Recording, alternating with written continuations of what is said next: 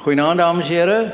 Wonderlik om die skare mense vanaand hier te sien wat hierdie uh, aanbieding kom bywoon.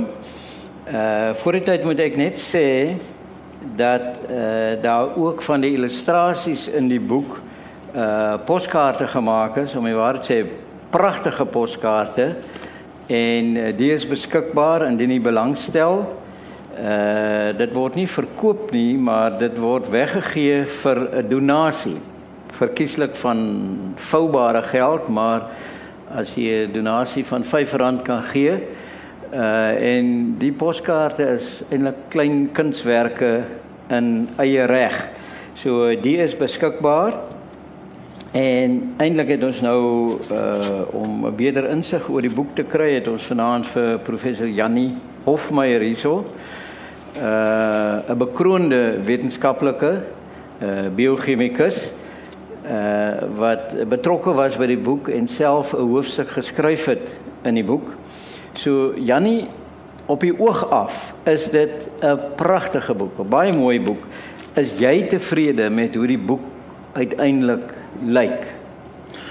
Hierdie ek dink wat ek moet doen is om die boek vir die wat dit nog nie gesien het net te wys want alles omtrent hierdie boek skree eenvoudig net kwaliteit. Ek weet elke liewe aspek van hierdie boek is is uit die boonste rak. As mens net kyk na die omslag, is dit 'n voorbeeld van die tipe van fotografie wat dwars deur die boek gebruik word. Dit die fotografie is iets spesiaals. Ek sal later miskien iets sê oor die persoon wat dit ja. gedoen het en, en die moeite wat hy gedoen het. Maar as mens selfs net die die die omslag afhaal, dit is net absoluut pragtig hoe die boek aangebied word en dan as mens binne kyk wat ek net hierdie hierso neersit. Net so 'n idee van die van die tipe fotografie wat in die boek is is absoluut pragtig en die kwaliteit van die papier is ordentlik. Elke slag wat ek omblaai dink ek ek het eintlik twee bladsye. As hierdie ding nog aan hierso? Ek hoor jou duidelik. Okay want hy val vir my oor af. En ek moet kan die mense daar agter hoor? Ja. Ek dink so. Ek moet minder beweeg. In elk geval die boek is in alle opsigte 'n 'n 'n 'n kunswerk. Ehm um, ek is baie baie tevrede en ek is seker Vida wat en Louise en Mariet almal wat daarbey betrokke was. Piet Swart sien ek ook hier so. Hy was die wetenskaplike redakteur van die boek.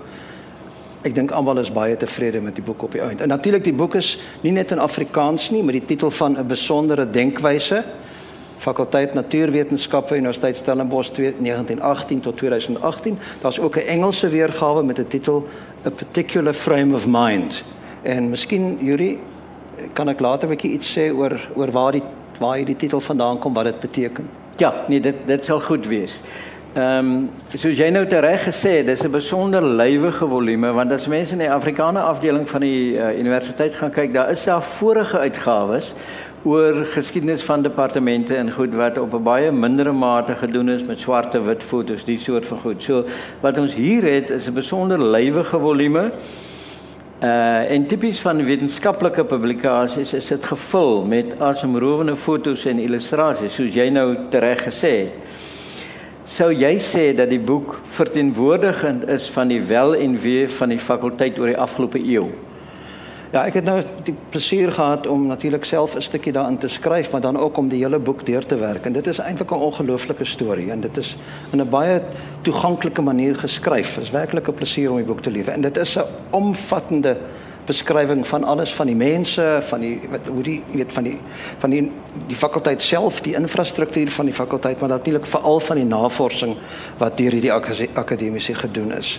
So miskien moet ek net iets sê oor die oor die inhoud dat mense 'n idee het van hoe die boek ehm um, gestruktureer is. So daar is 'n 'n voorwoord deur Chris Gabers. Ons gaan nou weer op 'n kol by Chris Gabers uitkom. Ehm um, daar's erkenningsinleiding, maar dan is daar 'n drie dele. Die eerste gaan oor die eerste akademiese departemente. Natuurlik die universiteit het ontstaan uit die Victoria College uit. So dit kom hier so uit die laat 1800s alles. Dit begin die storie eintlik en hoe dit dan stadig oorgegaan het na na universiteit toe hier so in die vroeë gedeelte van die van die 20ste eeu. So die eerste akademiese departemente in deel 1 was wiskunde, geologie, chemie, fisika, botanie, zoologie, fisiologiese wetenskappe en dan ook verbruikerswetenskap, eintlik huishoudkunde tot later het dit verbruikerswetenskap geword. tweede deel gaan oor oor veral oor die navorsing wat in die vroeë tyd gedoen is en die derde deel gaan dan oor die aanbreek van die 21ste eeu waar daar nuwe vakdissiplines eintlik baie belangrik geword het, veral die biologie. Dis daar wat byvoorbeeld microbiologie en biochemie en rekenaarwetenskap beskryf word. En dan is daar nou 'n baie mooi slotwoord deur ons dekaan professor Louise Warnig en ek gaan later miskien 'n stukkie daaruit lees. Nou, soos wat jy nou gesê het, sal die boek definitief 'n uh, baie goeie bron, 'n waardevolle bron wees vir toekomstige geskiedskrywers van die universiteit. En ek vermoed uh onafhanklik van die gehoor nou vanaand vermoed ek dat veral alumni sal gretig wees om hierdie mylpaal te besit. So kan jy miskien net vir die gehoor vertel hoe word die boek bemark? wat dit kos en waar is dit beskikbaar? Wel beide die Afrikaanse en Engelse weergawe is beskikbaar by die fakulteit natuurwetenskappe en daar is pamfletjies op elke stoel hierso waar daar 'n e-posadres is aan wie mens kan eh, die waar mens die boek kan bestel.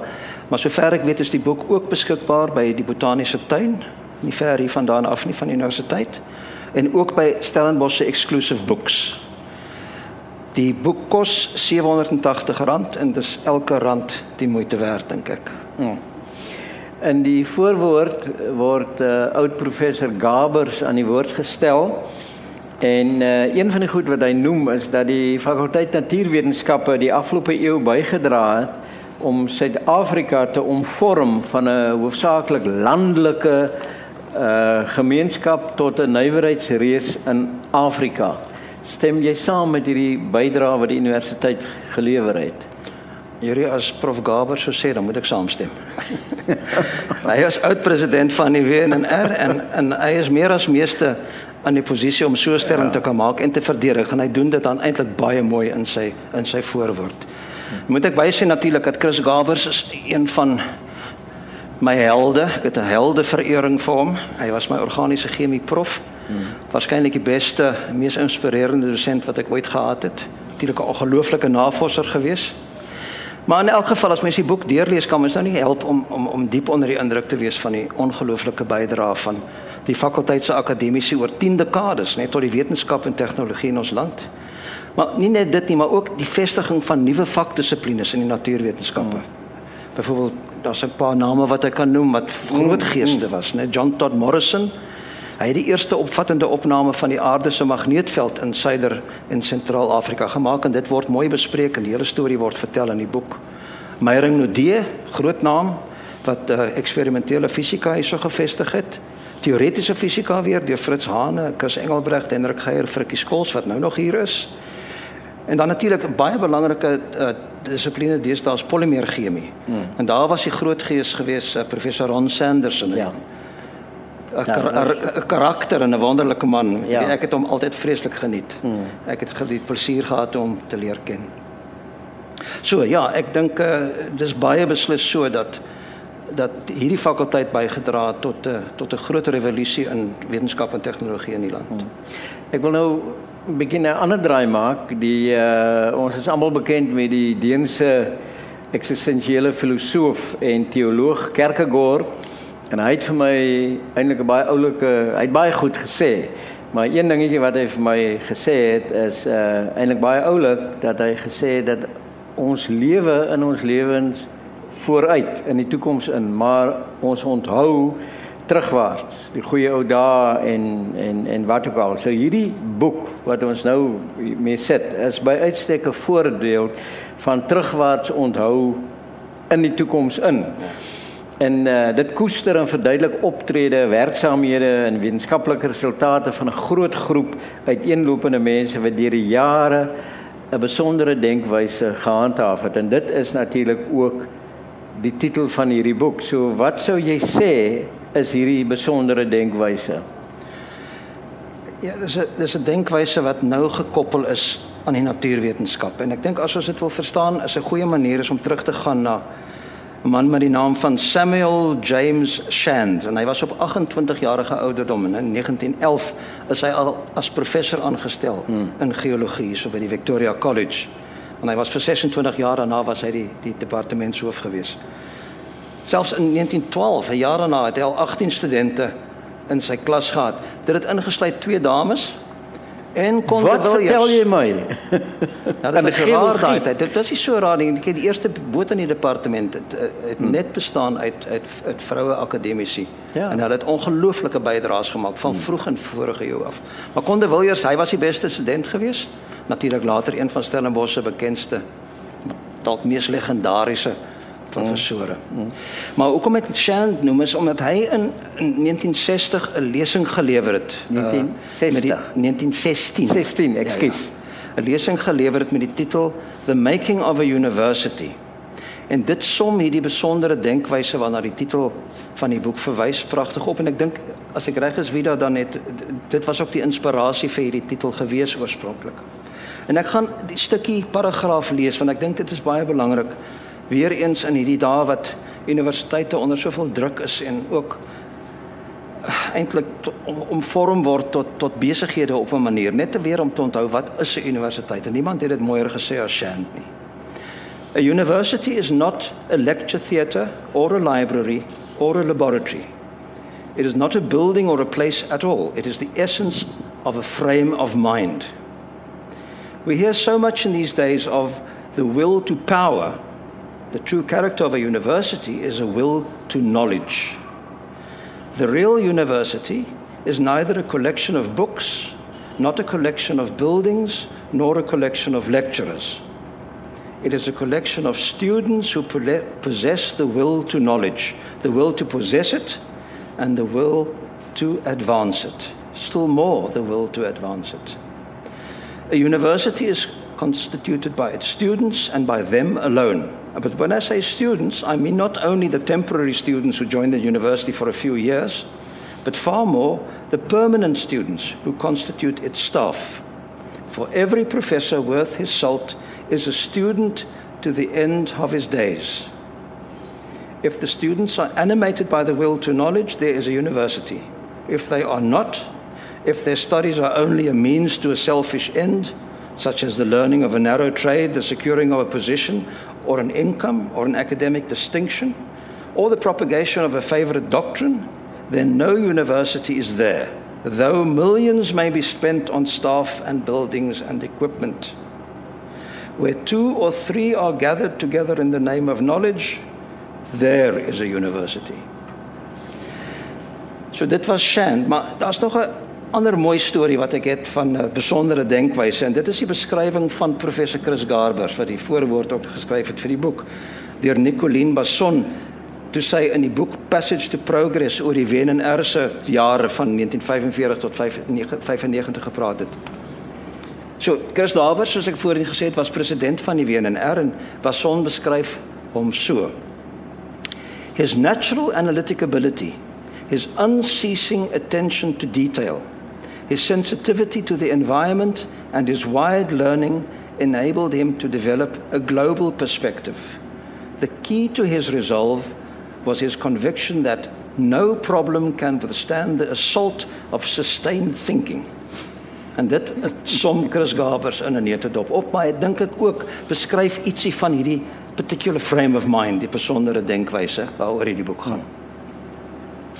Nou, ehm um, as ons verder oor die boek praat, ehm um, en jy het dit reeds genoem dat hier ongelooflike fotos in die boek is, kunswerke in hulle eie reg. Hoe hoe hoe het dit gebeur? Ek weet ehm um, Louise Heckel was die aanvanklike konsep ontwikkelaar van hierdie sy is ongelukkig oorlede tydens die proses en uh, toe is Kevin Shenton uh, aangestel maar hulle het hierdie geweldige toewyding aan werklike goeie fotografie behou. Hoe hoe het hulle dit vermag? Want natuurlik het dit begin met Vida en haar span wat die hele universiteit deurkruis het op soek na artefakte en na dokumente en allerlei interessante goed om die hele 100 jaar van die fakulteit te beskryf. Maar natuurlik om dit dan te dokumenteer met fotografie het jy het jy 'n ekspert nodig. En hulle het vir Clive Hassel gekry. Ek, ek dink hy was uit Johannesburg uit, maar in elk geval daarvan het hy 270 kg se toerusting toerusting afgebring Stellenbosch toe en vir hom 'n ateljee ingerig daar in die fisika gebou en in 'n kwessie van 'n paar weke het hy nou foto's van al hierdie goed wat bymekaar gemaak is deur Vida uh en ander in die depart in, in die departemente het hy uh gedokumenteer met hierdie ongelooflike mooi fotos. Ek kan later miskien nog 'n paar van hulle wys. Ek dink jy verwys hier en daar miskien nog na na Ja, een of hier twee is van uh, hulle. ek wonder of ons hierdie ehm um, kan ons miskien hierdie Die poskaarte miskien uit- net uh, vir die gehoor gee om om na te kyk. Hulle is beskikbaar vir 'n uh, papierdonasie. Daar's natuurlik ook fotos uit die universiteitsargiewe gebruik. Aan die eind van die boek is daar fotos van die die sogenaamde Maloth versameling. Maloth was 'n was 'n eintlik 'n geoloog, maar hy was op die eind ook 'n botanikus wat pragtige sketse van van plante gemaak het en dis nou gedigitaliseer en is beskikbaar hierso in die universiteitsbiblioteek en Ja. die argiewe om te sien. Maar daar's ook van hierdie fotos wat uh, in die eind van die boek um, opgeneem is. Dis absolute pragtige materiaal. Ja. Ek dink as 'n mens na die in die Afrikaner versameling na van hierdie ou rekords gaan kyk en ou uh, boeke wat geskryf is oor departemente en die soort van goed het jy dikwels uh 'n baie saai teks en dan's daar swart en wit fotos van die dosente. En ek dink een van die reëls, regulasies wat die dame gestel het is daar moet eintlik geen fotos van die dosente wees nie. Dit moet van die materiaal wees, van die goed wat gebruik is, die apparaat en die goed. En ek dink uiteindelik het sy dan baie goed daarin geslaag om nie dit net 'n lys van dosente te maak van departemente nie. Ja, ek stem saam. Ek het al van ander universiteite se jaarboeke gesien en oor die algemeen is die goed die mees vervelige ding wat jy moontlik kan lees. Hierdie boek is iets heeltemal anders. Dit is 'n dit is iets wat wat jy leer iets daaruit. Dit Ja. is net 'n dokumentasie van wat 'n dokumentering van 'n klomp mense se Ja. gesigte en waar hulle was en wie hulle was nie. Maar jy's nou dat jy praat van dat dit nie net 'n dokumentasie is en dat dit 'n uh, soort van leermateriaal is, bring my by my volgende vraag om te sê dat eh, die boek is eintlik nie bedoel as publisiteitsmateriaal vir die universiteit om toekom, toekomstige studente te lok nie. Maar as 'n mens kyk na die keurige versorging, die visuele impak daarvan, wil ek jou tog vra in vergelyking met hierdie vorige saai pogings of jy dink dat as iemand nou 'n toekomstige student die boek kry as 'n verjaardag of 'n Kersgeskenk of uh dit dalk 'n skoolverlater kan inspireer om hier natuurwetenskappe te kan kom studeer. Maar ek dink beslis so. Ek ek het net nou genoem dat die teks uiters toeganklik geskryf is. Ek dink enigiemand kan dit lees of dis beslis studente op 'n op 'n senior skoolvlak. Maar wat interessant is, die boek dit gaan nie net oor die akademiese nie, maar dit gaan ook oor die natuurwetenskap oor die 20ste eeu en hoe dit ontwikkel het. Nie net hier nie, maar ook in die wêreld. So as jy deur hierdie boek gelees het, het jy 'n ongelooflike blik gekry op die veranderinge in in natuurwetenskappe. Ek meen hmm. en as ek ek sê altyd my pa wat hierso 1903 gebore is, het in sy lewe vanuit die eerste Model T Ford gesien. Hy het gesien vliegtye, hy het natuurlik deur 'n paar wêreldoorloë ook gegaan. Maar al die ontwikkelinge daarna, né, die rekenaars, dit het alles in sy lewenstyd gebeur. Uh, Ek dink dit het hom ook waarskynlik agtergelaat hierso uh, na die eind van sy lewe toe. Maar ek meen as mens dink wat alles in die 20ste eeu gebeur het en die natuurwetenskap het ongelooflik daartoe bygedra. Ehm um, dan is hierdie boek eintlik 'n dokumentering van daardie geskiedenis ook. Ja. Natuurlik is ook 'n advertensie vir Stellenbosch se natuurwetenskap fakulteit wat alles hier gebeur het. So ek dink as as as 'n voornemende student hierdie boek bestudeer, gaan hy voel, wel, hier wil ek studeer. Ek dink in daai Ja. opsig is dit beslis ook 'n boek wat studente hiernatoe kan lok. Ja. En as jy nou praat van uh, die ontwikkeling wat gebeur het in die uh, 20ste eeu, uh ons het die legendariese professor Zeeman gehad hier, ook bekend as Piet Sommetjies want hy was bekend dat hy as hy iets verduidelik het, hy altyd sommetjies gemaak. En hy het in 1959 die onbehoorlike ding gedoen om 'n brief direk aan die Amerikaanse president te skryf, Dwight Eisenhower, ehm um, om by hom befondsing te vra vir die vestiging van 'n kerninstituut. En uh, dit is nogal 'n interessante storie wat in die boek vertel word. Kan jy ons 'n bietjie inlig daaroor? Dis een van die staaltjies wat in die boek vertel word wat ek dink moeite werd is om te lees. Natuurlik daar was baie interessante en eksentrieke karakters hier gewees en en oor baie van hulle is daar mooi stories. In die boek dokumenteer baie van die stories. Ons gaan nog 'n paar ander van hulle ook lees. Maar kom ek ek lees wat kernfisikus en dosent Dr. Ronan de Kok vertel oor hierdie storie. Hy sê die jaar is 1959. Generaal Dwight Eisenhower is president van die FSA en hy kondig 'n spesiale presidential grant af. 'n miljoen dollar. En dit is in 1959 'n miljoen dollar is geld vir enige instansie wat sal bydra tot die ontwikkeling van die vredesame gebruik van kerne en kernenergie en al kennis in die verband sal versprei. So in die dae toe 'n miljoen nog 'n miljoen was, besluit Zeeman om aansoek te doen op sy eie sonder om enigiemand in te lig. Hy skryf dus 'n brief direk aan die president om aansoek te doen vir die presidential grant. 3 maande gaan verby en hy hoor niks. Op 'n bepaalde dag kry hy egter 'n oproep van die rektor professor HB Tom om hom dadelik te kom sien. Hierdie was 'n dringende oproep van waarskynlik een van die min persone wat in staat was om vir Piet Sommetjies te kan intimideer.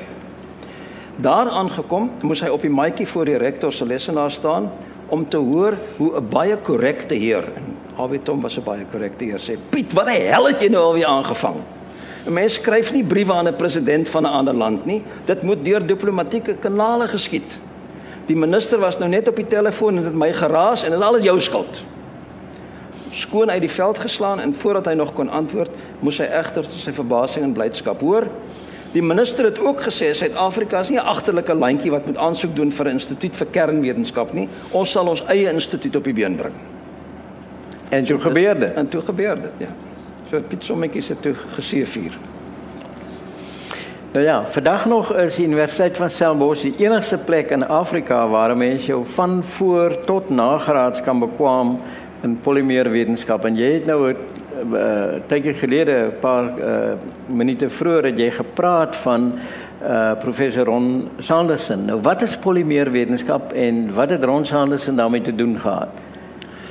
Ja, polymeerwetenskap en die vestiging hierso is eintlik een van die groot suksesstories van van ons natuurwetenskap fakulteit. So polymeerwetenskap staan ook bekend as makro makromolekulêre wetenskap en dit gaan oor die studie van soos die naam aandui mak, makro is groot molekules. Met ander woorde dis molekules wat uit stringe van kleiner molekules of netwerke van kleiner molekules wat aan mekaar gekoppel is soos soos krale op 'n string, né?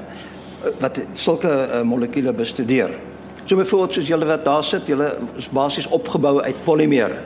Proteïene, 'n polimeer wat bestaan uit stringe van aminosure en stysel of glikogeen, julle stoor manier, julle stoor um, vorm van van glikose is lang stringe van glikose. DNA is 'n string van vier tipes uh, uh, molekules wat bekend staan as nukleotiede. So eintlik val hierdie molekules ook onder Polymeerchemie, maar eintlik word hulle maar aan biochemie bestudeer. Polymeerchemie konsentreer meer op dinge soos plastieke. Uh en Prof Ron, Ron Sanderson is een van die van die mense wat baie daarop gewerk het. Hy is in 1970 pas nadat hy sy doktorsgraad by die Universiteit van Akron gekry het, is hy hier aangestel as, as senior dosent. So hy was op daai stadium werklik die enigste polymeerwetenskaplike in die land. En onder sy leiding is in 1977 is die Instituut vir Polymeerwetenskap gestig, steeds nog die enigste in die land. En hy was vir 23 32 jaar was hy toe die direkteur. Hulle het 'n onheerskursus ingestel wat ook nog vandag die enigste onheerskursus in polymeerwetenskap in die land is. Maar daar's 'n paar mooi stories oor Ron Sanderson. Hy was 'n regte karakter geweest. So Prof Albert van Reenen, hy was een van Sanderson se eerste PhD studente later 'n kollega by die instituut. Hy vertel die volgende storie. Hy sê: "Pas nadat ek besluit het om vir die nuwe onneerskursus in polymeerwetenskap aansoek te doen, het die instituut se gebou tot op die grond afgebrand. Ek en Piet kan dit nog goed onthou, want ons het dit gesien. Met skouspelagtige ontploffings. 'n Gebarste silinder is die volgende dag meer as 'n kilometer van die brand gevind. Maar Sanderson het homself nie laat afskrik eh, nie in sy werksaamhede na 'n ou werkswinkel van ingenieurswese verskuif. Dis hier waar ek Sanderson die eerste keer ontmoet het. Dis nou Albert van Reenen wat so praat. Omring deur hope roet besmeerde laboratoriums toerusting en glasware. Ek het hom uitgevra oor die honeursprogram. 30 minute later was ek besig om glasware skoon te maak, blykbaar reeds 'n de facto honeursstudent. en Pieter Mellon professor Pieter Merlin wat op die oomblik die hoof van die departement is. Hy vertel die volgende oor Sanders en hy sê ek het uit die FSA aangekom vir my onderhoud vir die nuwe pos op 'n Vrydag en het gereed gemaak om Sanderson op die Saterdag te gaan ontmoet. Sanderson het my by die gastehuis ontmoet geklee in 'n kortbroek, beverf besmeurde T-hemp en plakkies. 'n Rukkie later het ek myself by Sanderson se huis bevind besig om hom te help verf. So dit was tipies Ron Sanderson gewees daai. Hy was 'n absolute figuur en 'n en 'n en 'n enorme bydrae tot chemie en fakulteit gemaak. Gaan hierdie dingetjie van my waar af. Kan julle my nog hoor? Nee. Ipo af. Ek kan nie sien. O, kan ek nog hoef jou draai? Nee, gaan nie, want dan gaan jou nou afval. O, okay. Waar waar is ons? Net by jou. Michael, kan jy gou-gou net die Uh, terwyl ons wag uh, redigeer. vir Michael. Die uh, as ons 'n bietjie teruggaan in tyd na 1919 toe, uh, in die hoofstuk oor die departement chemie word daar gesê in die boek dat professor Goddard wat in 1919 by die departement zoologie gewees het, 'n brief geskryf het aan professor van der Riet uh oor die gebrek aan navorsing deur akademici en hy skryf dit toe aan uh, buitengewoon hoë lesingbeladings en administratiewe verpligtinge al in 1919. In die boek word toe vermeld op bladsy 65 dat daar in die 1990s 'n uh, omswaai gekom het in die aanstellingsbeleid van die universiteit en dat die probleem suksesvol bygelê is. Kan jy vir ons 'n bietjie hierop uitbrei? Ja, Juri, ek meen dit gaan nie eintlik hier so oor iets wat alle akademici oor oor waarskynlik van die begin van universiteite ervaar en dit is die spanning wat bestaan tussen al die verskillende aktiwiteite wat mense veronderstel is om te verrig. Hmm. Mense dink gewoonlik daarvan jy moet onderrig gee en navorsing doen, maar mense vergeet dat dit gaan oor die nie net oor die die skep van kennis nie, dit gaan oor die oordrag van kennis maar ook die verwerwing van kennis. Nee, 'n akademikus is tot die eind van sy of haar lewe 'n 'n student. Jy moet heeltyd bybly by wat in jou vakgebied aangaan. Dis alreeds 'n enorme taak om al hierdie goed gelyktydig te doen en dan nog om nou betrokke te wees by by administrasie en al die soort van goed veral as jy nou in daai weet so in 'n in 'n posisie van 'n departementshoof of so is. Dit is geweldig moeilik om al hierdie goed te balanseer. So ek dink dit was 'n probleem gewees aan die begin en in sy brief aan van der Riet. Dis nou professor Berthold St John van net St John de van ja, wat is dit Berthold St John van der Riet. Wonderlike naam. Anyway, hy skryf totdat die volgende hy gee hom 'n lys van die enormous difficulties militating against research in this country.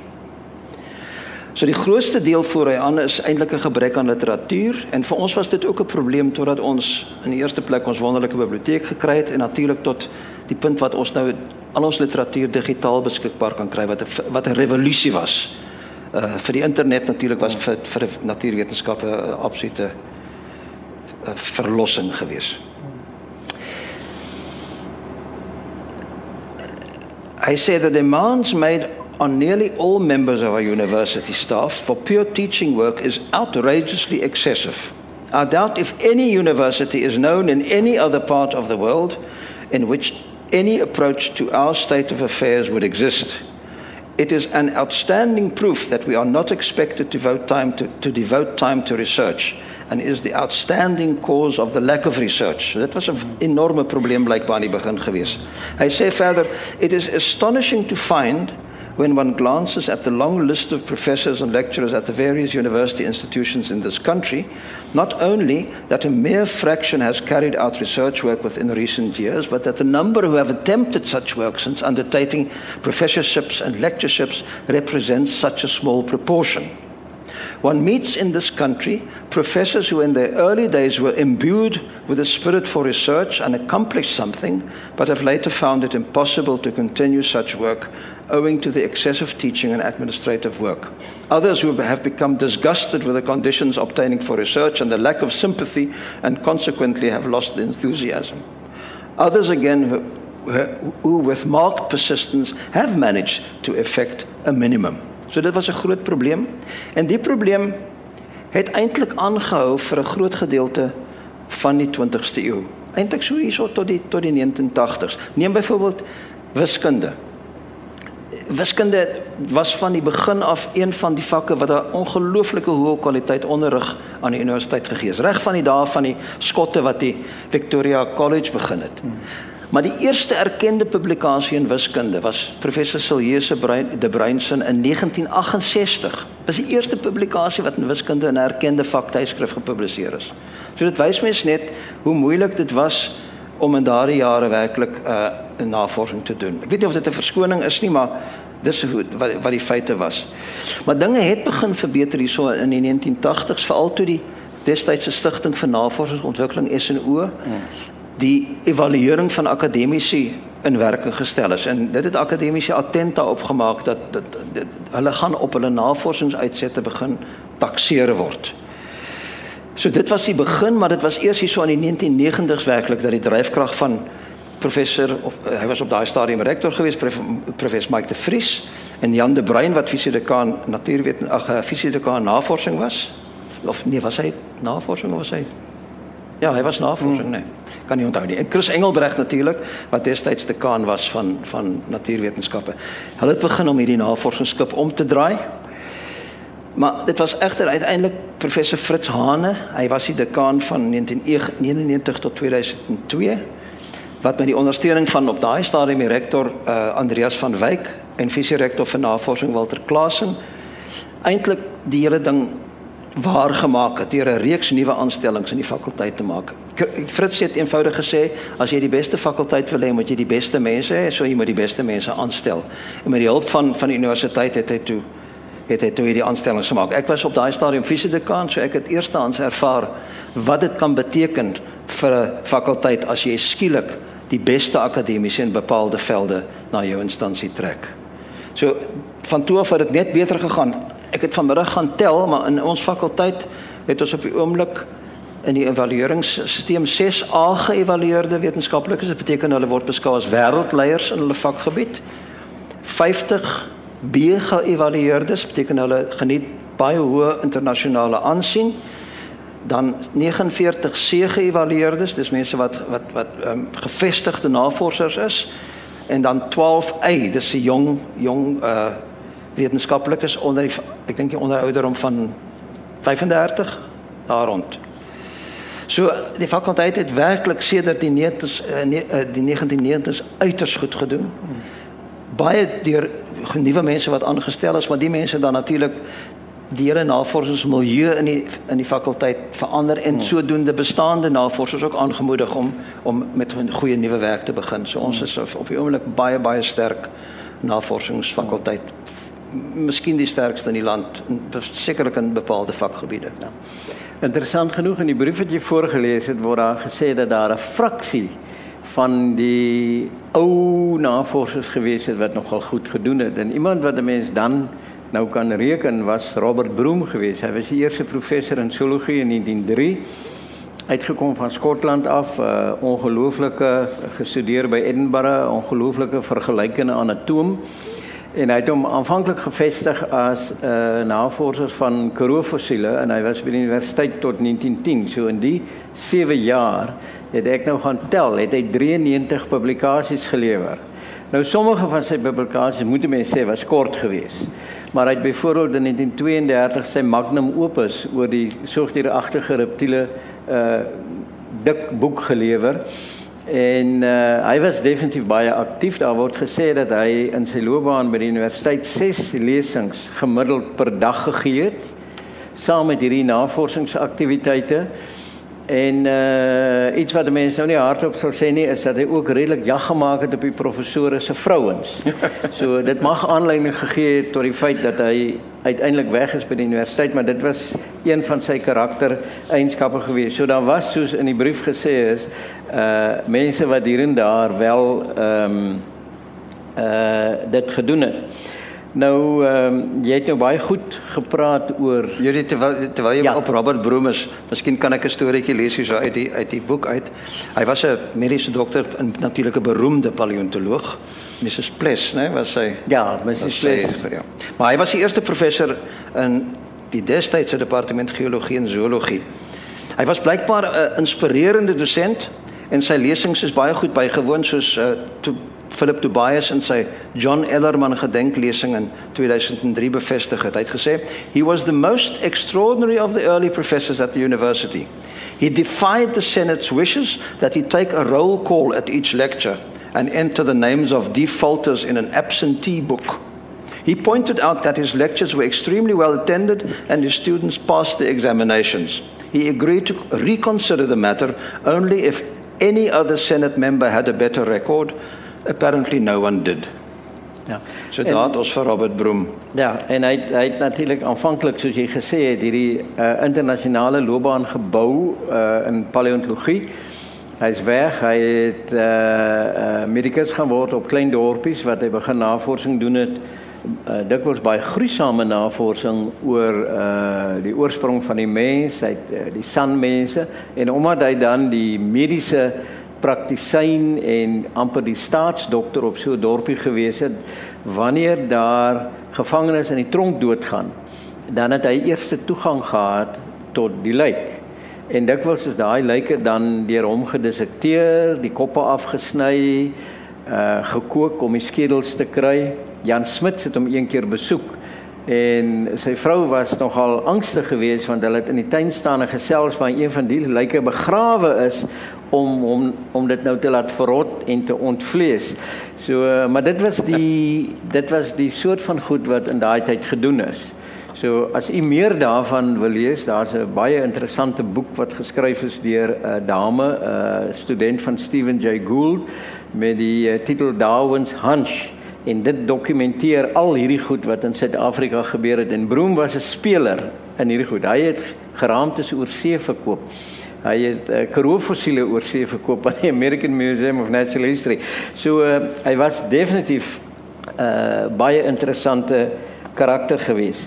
Nou Jannie van die indrukwekkende fotos en illustrasies in hierdie boek is in die fynste besonderhede uh wetenskaplik korrek. En dit is te wyse aan uh mevrou Hekkel wat aangedring het op die op die uh, estetiese waarde van die fotos. Nie geen dosente nie, dit moet die materiaal wees en daar's uh een of twee staaltjies oor hoe presies hierdie fotos geneem is om esteties te wees. Ehm uh, nou die fotos dink ek is in hulle eie reg is hulle kunswerke uh byvoorbeeld die metaboliese kaart van die malaria parasiet op bladsy 166 die besondere kleurvergroting soos wat jy op die poskaarte gesien het van diere op uh bladsy 43 en plantselle op bladsy 104 as ook die kleurillustrasies van die Maloth uh versameling wat jy tereg genoem het. Nou dink jy dat die natuurwetenskappe in hierdie verband aanklank vind by die beeldende kunste? uh is is daar 'n soort van 'n wederkerige beïnvloeding? Ja, absoluut. Ek dink dit is iets wat vir vir eeue al bestaan, veral as mens kyk na die na die uh, in, invloed van botaniese illustrasies wat eintlik op hulle in hulle eie reg altyd kunswerke was. Ek kan miskien 'n storie vertel van dit is nou nie in die boek nie, maar dit is 'n mooi voorbeeld. Daar was 'n vrou met die naam van Maria Sibylla Merian en ek het die voorreg gehad om 'n uh, oorspronklike oorspronklike kopie van haar boek te sien. Sy was hier so in die 17de 17de eeu 'n natuurkundige en 'n wetenskaplike illustreerder, gereken waarskynlik as die beste in haar era. Sy was een van die eerste natuurkundiges om insekte byvoorbeeld direk waar te neem, te bestudeer en te skilder.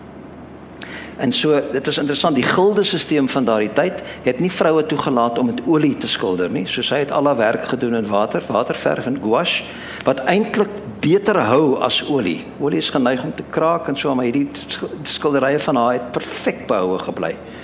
So David Attenborough reken dat haar noukeurige waarneming en dokumentering van die metamorfose van skoenlappers van die mees beduidende bydraers tot die veld van entomologie was. Met ander woorde, sy as 'n kunstenaar en haar noukeurige waarnemings het wetenskaplike bydraes gemaak. En hierdie hierdie simbiose tussen kuns en wetenskap dink ek het nog altyd bestaan. En dit kom mens agter as mens na die boek kyk. Ek meen al hierdie foto's is eintlik kunswerke wat jy in 'n galery kan gehang of aan jou huis gaan hang en dit gaan met trots daar hang. So ek ja. dink baie beslis is baie goeie punt. Daar's 'n sterk verwantskap tussen kuns en, en wetenskap. Ek dink wetenskap word baie keer deur kuns geïnspireer aan die ander kant toe om. En ja. ek daar's deesdae mense wat musiek komponeer op grond van die sekwens van DNA. En dit is klink nie vir my altyd so lekker nie, maar hulle word daardeur geïnspireer, so why not? Ja. Uh wat jy nou gesê het van die kunste en die wetenskap wat miskien mekaar wederkerig kan beïnvloed, wil ek 'n uh, staaltjie vertel oor die geologie departement, maar dit verskyn nou nie in die boek nie. Dit was my eie ervaring geweest. Ek het 'n vriend wat 'n afgetrede patoloog is. Hy het in Oudtshoorn kom aftree, sy vrou is oorlede. Maar hy is baie mal oor Stellenbosch en dan so een of twee maal 'n jaar dan besoek hy en dan moet ons iewers heen gaan om te gaan sien of die kunsmuseum of waar ook al nou ek al gewonder, jy weet waar neem ek hom nou volgende keer na toe en toe eendag 'n uh, paar jaar gelede kom hy met 'n uh, vriendin van hom en sy is 'n uh, kunstenaar. En ek sê vir hom, ek dink wat ons moet gaan doen, ons moet geologie departement toe gaan. Uh want daar's pragtige fossieluitstallings, daar's pragtige minerale uitstallings en daar is 'n verkoeld pendulum.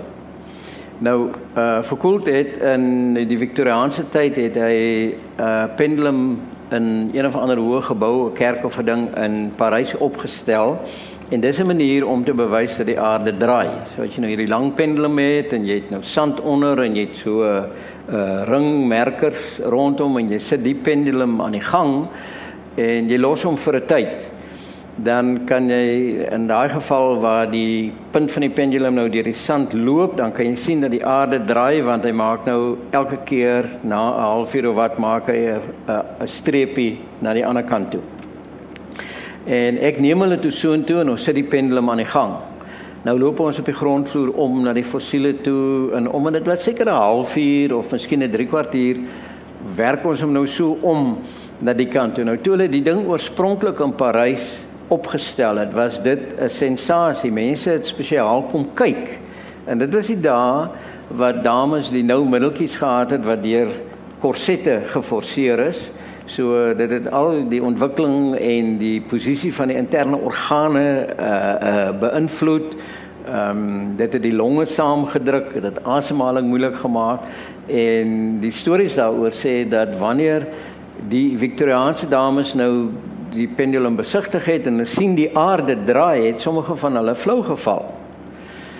En ek wil toe die plannetjie nou probeer en ons is toe toe deur die departement en die pendulum swaai en die pendulum swaai en toe ons uiteindelik om die hoek kom na 'n halfuur of 'n 3 kwartier toe begin ek die storie vertel van die dames in Parys en Foucault en die dames wat flou geval het en hier kom ons by die pendulum aan en daar kan 'n mens volgens die merker sien die aarde het gedraai. En die dame het so een kyk gegee en gesê, "Oh, I feel faint." O, oh, oh, en sy het neergesak op die trappe. Sy sy was nie bewusteloos nie, maar sy het heeltemal neergesak en sy is beïnvloed deur hierdie ding. So die kuns en die wetenskap het hier by mekaar gekom, maar ek dink dit was deur die mag van die suggestie. Ja, waarskynlik, ja. nou ja, het jy nog 'n staaltjie wat jy wil vertel? As jy miskien miskien aan die einde, ons kyk of ja, daar nog tyd is. Right. Nou ek dink 'n belangrike ding wat ek jou wil vra is dat as mens deur die boek gegaan het en jy kom by die slothoofstuk en dis deur ons huidige dekaan professor Louis Warnie geskryf en gee ten slotte 'n besondere oorsig van die werking en die wese van ons fakulteit. Hoe sien jy dit? Ek kan dit seker opsom, maar ek dink dit is makliker om sommer direk vir Louis te laat praat hierso. So ek gaan lees twee twee paragrawe hierso uit wat sy geskryf het. Ek dink dit som dit baie mooi op. Sy sê dit is dis die mense in ons geskiedenis en ons huidige personeel en studente aan wie die sukses van hierdie fakulteit toegeskryf moet word. Ons beskou steeds ons akademiese, tegniese en administratiewe personeel as ons belangrikste bate. Die duisende studente wat die afgelope eeu hier afgestudeer het, het ook wesenlike bydraes gemaak tot die skep van kennis en die toepassing daarvan. Vele van ons alumni lewer steeds betekenisvolle bydraes tot hul vakgebiede en onderskeie gemeenskappe nasionale en dikwels internasionale vlak. Ons ken ook die bydrae van ons vele kennisvennote soos die WNR, die Itemba Labs wat net hier buitekant Stellenbosch is, nee, wat die oorspronklik die versneller gehad het en dan verskeie bedryfsvennote waarvan verskeie op ons adviesraad dien. Daar het oor die afgelope paar dekades baie veranderings ingetree, maar een feit bly staan. Die basiese beginsels van die wetenskap die fundamentele beginsels van wiskunde, fisika, chemie, biologie het oor die afgelope 100 jaar nie veel verander nie. Wat wel verander en voortdurend sal verander na gelang van die eise van die tyd, is die toepassings daarvan. En vandag nog veel meer as in die verlede kan die belangrikheid van die natuurwetenskappe in interdissiplinêre navorsing tussen vakgebiede, akademiese departemente en selfs fakulteite nie genoeg beklemtoon word nie. Wanneer mens terugkyk na ons reis tot dusver, sal ons voortbou op die suksesse van die verlede, maar terselfdertyd het ons maatreëls in plek gestel om die foute van die verlede aan te spreek en reg te stel. Dis iets wat ons rektor ook altyd beklemtoon. Ons kan nie waag om te voorspel waar hierdie fakulteit homself oor die volgende 100 jaar gaan bevind nie. Ons het wel een ding uit die verlede geleer, naamlik dat wat ons nou doen saak sal maak vir diegene wat na ons kom. Ek dink dit som dit baie baie mooi op. Hmm. Ek dink ook so en een van ons vorige rektore het op 'n stadium gesê dat ehm um, hy wil graag sien dat Stellenbosch die hawe van Suid-Afrika moet wees. En die gedagte wat by my opgekom het is of die ouens van Harvard besef ons dink aan hulle as die Stellenbosch van die FSA. Julie ek dink Stellenbosch was jy op die horison van die manne van Harvard. ek ja, ek was altyd so klein bietjie verleen, bietjie vies as ek hierdie stelling gehoor het. So daai op die tyd se so, gaan nie sê wie dit gesê het nie wanneer dit was nie, maar op daai stadium was Stellenbosch nie naaste by op pad na Harvard se glorie nie. Maar dinge het baie, so ek kan dit verduidelik, het baie verander sedert die 1990s en ek ten minste is ons fakulteit natuurwetenskappe nou in alle opsigte baie sterk.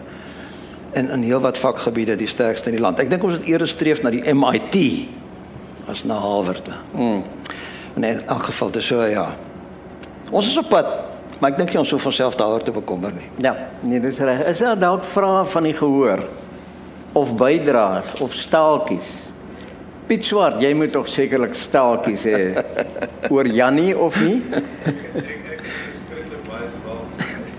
Maar hulle mag nie vertel word nie. Maar miskien kan miskien dit kan nie vra of hy uh wat etiese kwaad maar val die duie wat So dit is 'n staaltjie uit ons eie verlede uit. Ek en Piet Swart, ons het die biochemie departement is in 1974 gestig en daar en ons is in het ingetrek Ons het ingetrek in 'n die ou anatomie en fisiologie gebou wat destyds in puin gelê is want dit moes nou herbou word. Daar was een kantoortjie nog staande en dit was my en Piet Swart se kantoor gewees. Hmm. En in ons navorsing moes ek uh, ensiem uit duivelewers moes ek isoleer en ons het natuurlik nou nie 'n bron van duwe gehad nie behalwe in in die De Beers gebou bo die dak in jou solder was daar plenty duwe gewees. So ek en Piet het met 'n met 'n uh windbuk sit ons daar ingevaar en 'n klomp duwe vermoor en hulle lewers uitgehaal. Ons is toe ook ons is aangespreek op die, deur iemand ek kan ja, nie onthou ja. nie. ja, ons is ons is toe gekonfronteer. Gelukkig ek het die ek het die windpiks gehad wat ek kon sê ek by die hoof van die departement gekry het. Wat professor Kirsten van der Merwe was. Ek was onskuldig, maar hy hy het met 'n swart sak vol duwe gestaan. So so is daar baie stories. Het gesê maak oop die sak en toe is dit vol duwe. Ja ja ja. Ja. Maar hulle was toe weg, hy kon niks doen nie. Ja, hulle was klaar dood ongelukkig so. Ek kon niks doen. Maar ek het as, as tyd is een wonderlike storie want gaan die laaste hoofstuk in die boek gaan oor oor die die die, die ontwikkeling van rekenaarwetenskap in die departement van rekenaarwetenskap. Natuurlik hierso in die in die 60 toe ons ons eerste rekenaar gekry het was die ding enorm geweest. Hy het die hele kantoor toegemaak dan alles was verskriklik stadig. Toe het ons 'n IBM 360 iets gekry daarna en dit was bietjie vinniger. Maar die storie word vertel dat aan die einde van elke maand is die rekenaar gebruik om die salarischecks te druk. Dit is 'n storie wat ook in die boek verskyn. So elke personeel het sy salarisinrigtinge op een van meer as 2000 kaarte gedruk. Die rekenaar het met ponskaarte gewerk. So Nico Basson, hy, hy was die hoof van die salarisafdeling het persoonlik die kaarte na die rekenaarkamer geneem. En aangesien dit vertroulike inligting was, is net een persoon toegelaat om hierdie taak te verrig. So Kosie Engel berig, ek weet nie wie hy is nie, maar hy onthou die dag toe die persoon verantwoordelik vir die druk van die checks 'n dag voor maandeinde in die hospitaal beland het, wat die proses heeltemal in die war gestuur het. Gelukkig het die stelsel gewoonlik goed gewerk behalwe dat die rekenaar daardie dag botweg geweier het om enige check te druk. Daar was geen genade vir die persoon wat moes instaan nie. Hy moes die fout vind want die universiteitspersoneel wag vir hulle salaris. So na 'n volle dag aan die daaropvolgende nag se gesoek kon die fout nie opgespoor word nie en is 'n ingenieur van IBM ontbied want ontbied want dit kan mos nou net 'n hardeware fout wees. So nog 'n dag en 'n nag van foutsoek het verbygegaan met die registrateur, die rektor, die voorsitter van die beheerkomitee en dis meer wat elke 5 minute kom inloer het om te sien wat die probleem is. Boonop het die dagblad die burger toe al in 'n reuse voorblad berig gerapporteer dat Universiteit Stellenbosch se personeel nie salaris gaan kry as gevolg van daardie nare masjien nie. Na 3 nagte van geen slaap skakel die eintlik verantwoordelike persoon uit die hospitaal en sê dat hy vergeet het om te sê dat daar in 'n sekere laai 'n kaart is met 'n masjienkode. Dit moet deur middel van 'n konsole tikmasjien ingevoer word voordat die cheques gedruk kan word. So, geen soos gewoonlik geen hardeware probleem nie, maar 'n mensprobleem. So, daar's nog baie alles staaltjies in die boek, maar ek dink jy moet self die boek koop en ja. lees.